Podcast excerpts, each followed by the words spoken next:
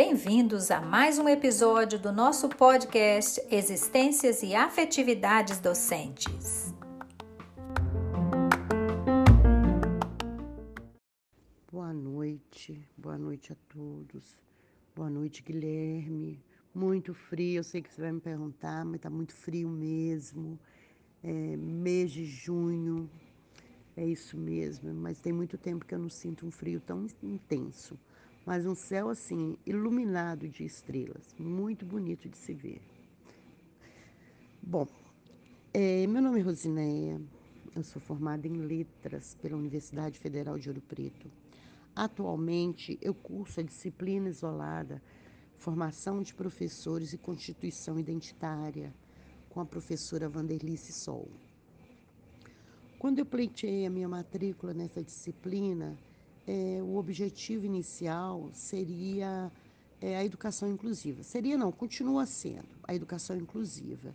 Eu tenho interesse muito grande em desenvolver pesquisas sobre a identidade do professor é, diante da educação inclusiva. Eu tenho 10 anos de docência em escola pública e acredito que a formação profissional deve ser constante.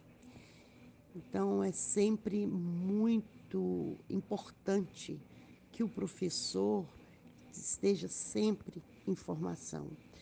Eles têm não a vida prática, ela exige essa constante formação, né? Essa formação continuada. E principalmente enquanto se fala em inclusão. Sabe? Porque a inclusão ela é muito mais do que talvez alunos com deficiências e transtornos globais do comportamento a inclusão também ela abrange a vulnerabilidade social. E a prática universitária, né, a vida acadêmica, é, pouco se diz disso tudo. Pouco sabemos o que vamos encontrar numa sala de aula. E chegamos lá, as portas se abrem e nós conhecemos uma outra realidade e muitas vezes os professores ficam muito perdidos. Então, assim, o professor pós-moderno, ele tem que acompanhar a sociedade. E essa sociedade ela está sempre em movimento. Então, esse diálogo é necessário ser feito o tempo todo. Sabe, o professor é ele que está diretamente envolvido no processo de inclusão. É a ele que cabe a inclusão e não a segregação dentro de uma sala de aula. Então, se ele não tiver uma visão de que é uma inclusão, a separação da inclusão e segrega, segrega, segregação, nossa, desculpa, gente, é, ele, ele vai matar um aluno, dizendo assim, né, a grosso modo. Este aluno vai estar fadado ao esquecimento. Ele estará fadado a não aprender. Ele estará com todos os seus direitos negados.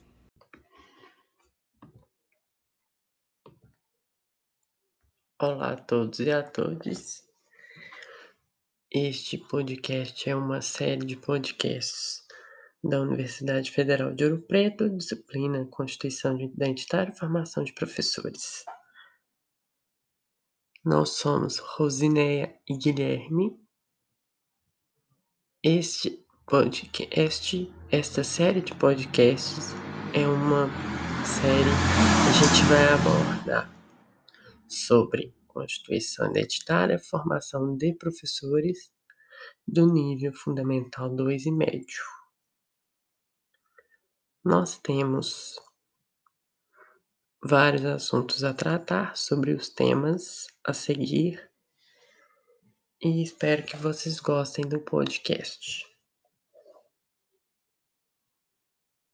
Este podcast faz parte de uma atividade avaliativa na disciplina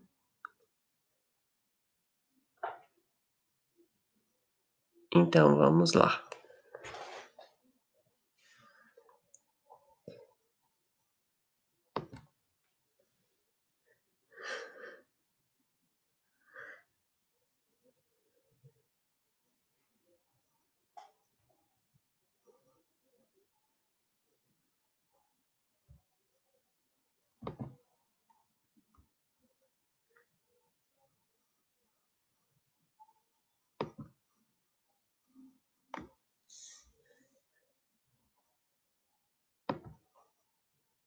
E.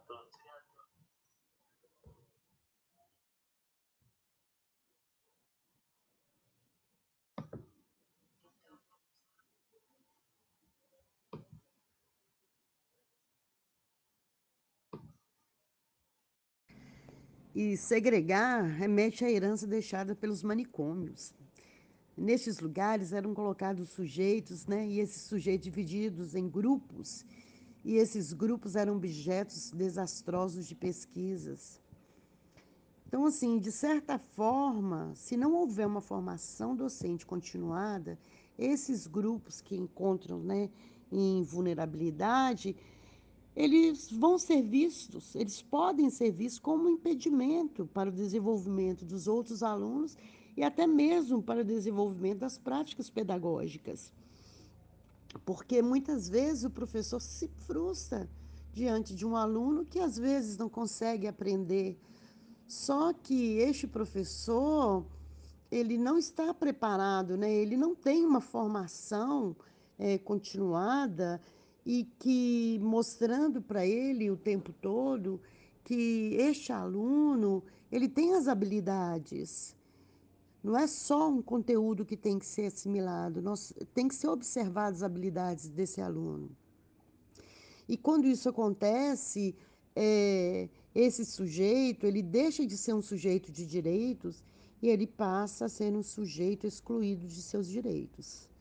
É, eu costumo muito dizer e falar da, da formação continuada, porque a formação acadêmica ela é muito pautada em fundamentação teórica. Não que não seja necessário, é. Mas é, a teoria não é tudo. E mesmo com os estágios supervisionados, o professor iniciante, ele vive a angústia pela falta de manejo em sala de aula. Aqui eu falo também professor iniciante, mas não é só o professor iniciante. Qualquer professor é iniciante. É, qualquer professor pode ter 20 anos de carreira, 25, qualquer professor iniciante, porque a cada dia estaremos diante de um sujeito novo. E cada sujeito é um sujeito único. Então, todos nós somos iniciantes. Não é só aquele que saiu de uma formação acadêmica, que formou-se, né? Há dois, três meses atrás, entrou numa sala de aula. Qualquer professor, ele é iniciante. A partir do momento em que nossa relação de trabalho está envolvido com sujeitos, sujeitos de direitos, e a maioria deles crianças, né, jovens, é, nós somos iniciantes. Jamais traremos uma bagagem prática para é, qualquer tipo né, de saber de lidar com qualquer tipo de sujeito. Então, é muito importante, faz muito importante essa formação continuada. E tem que ser continuada. Quando é continuada, é, é, para sempre, é ao longo da, da docência. Bem, o assunto que a gente vai tratar agora é sobre formação de professores de língua inglesa né, e educação continuada. Como vocês sabem, todo professor e toda professora eles precisam de aperfeiçoar a sua formação e à medida que aperfeiçoa sua formação, o professor ou a professora ele sente que precisa melhorar, que precisa instrumentalizar a sua disciplina, o seu ensino, o seu método. Muitos professores costumam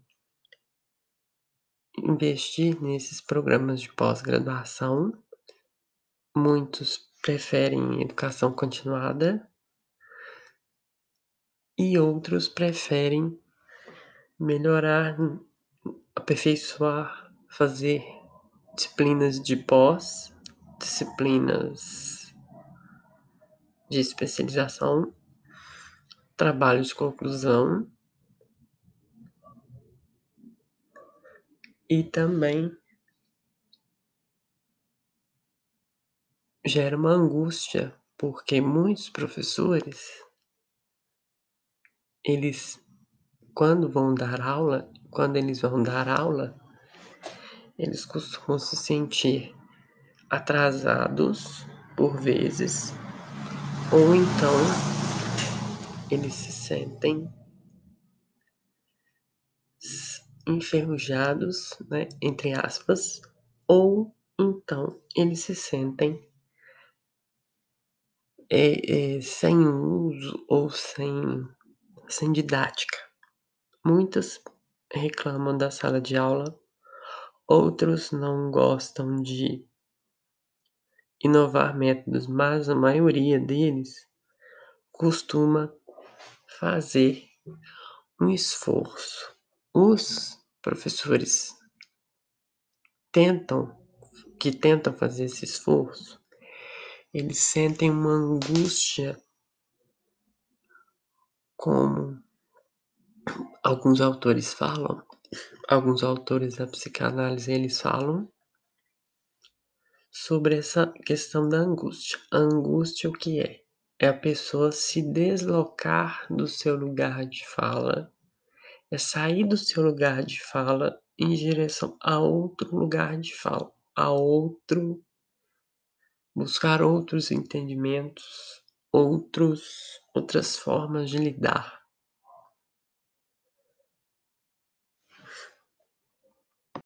Muito bem colocado pelo Antônio Nova sobre o espaço universitário é que ele é decisivo e insubstituível, mas ele tem que complementar com o trabalho no seio da comunidade escolar.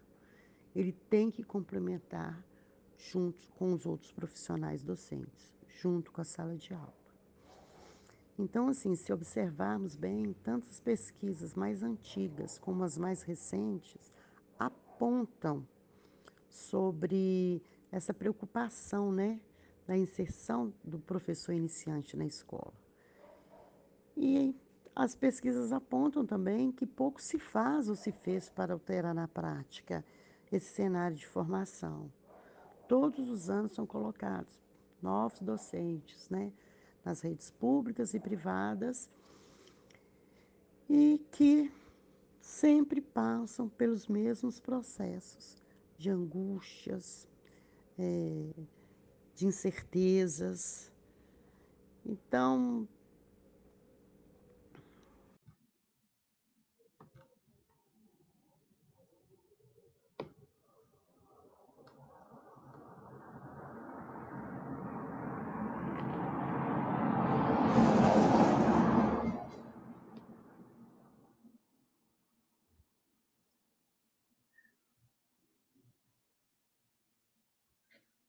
Bom, então vamos lá.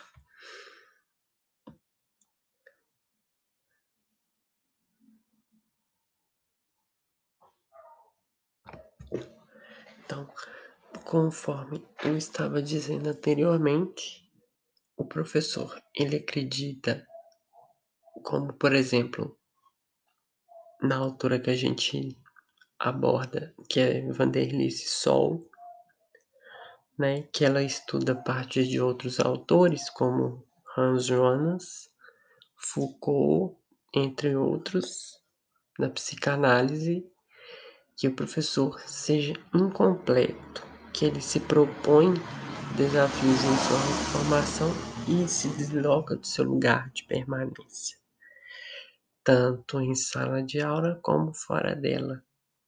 O professor precisa estar em constante desafio e se propor a novas descobertas. Para os professores que acreditam, que sentem essa incompletude, essa angústia, essa vontade de fazer algo melhor, de se aperfeiçoar, de melhorar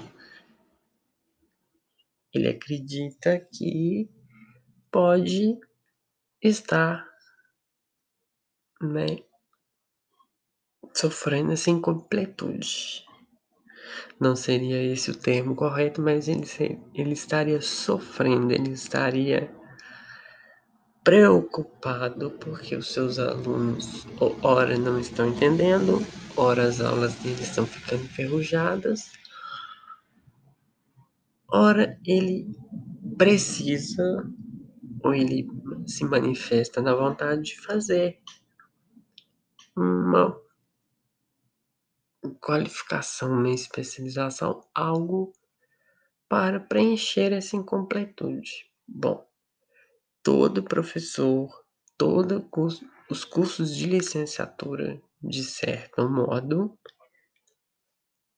nessa questão de formação de professores, eles têm, vamos dizer, uma defasagem. Eles não se propõem a trazer a prática envolver a prática no aprendizado dos estudantes, dos futuros professores. Eles não têm essa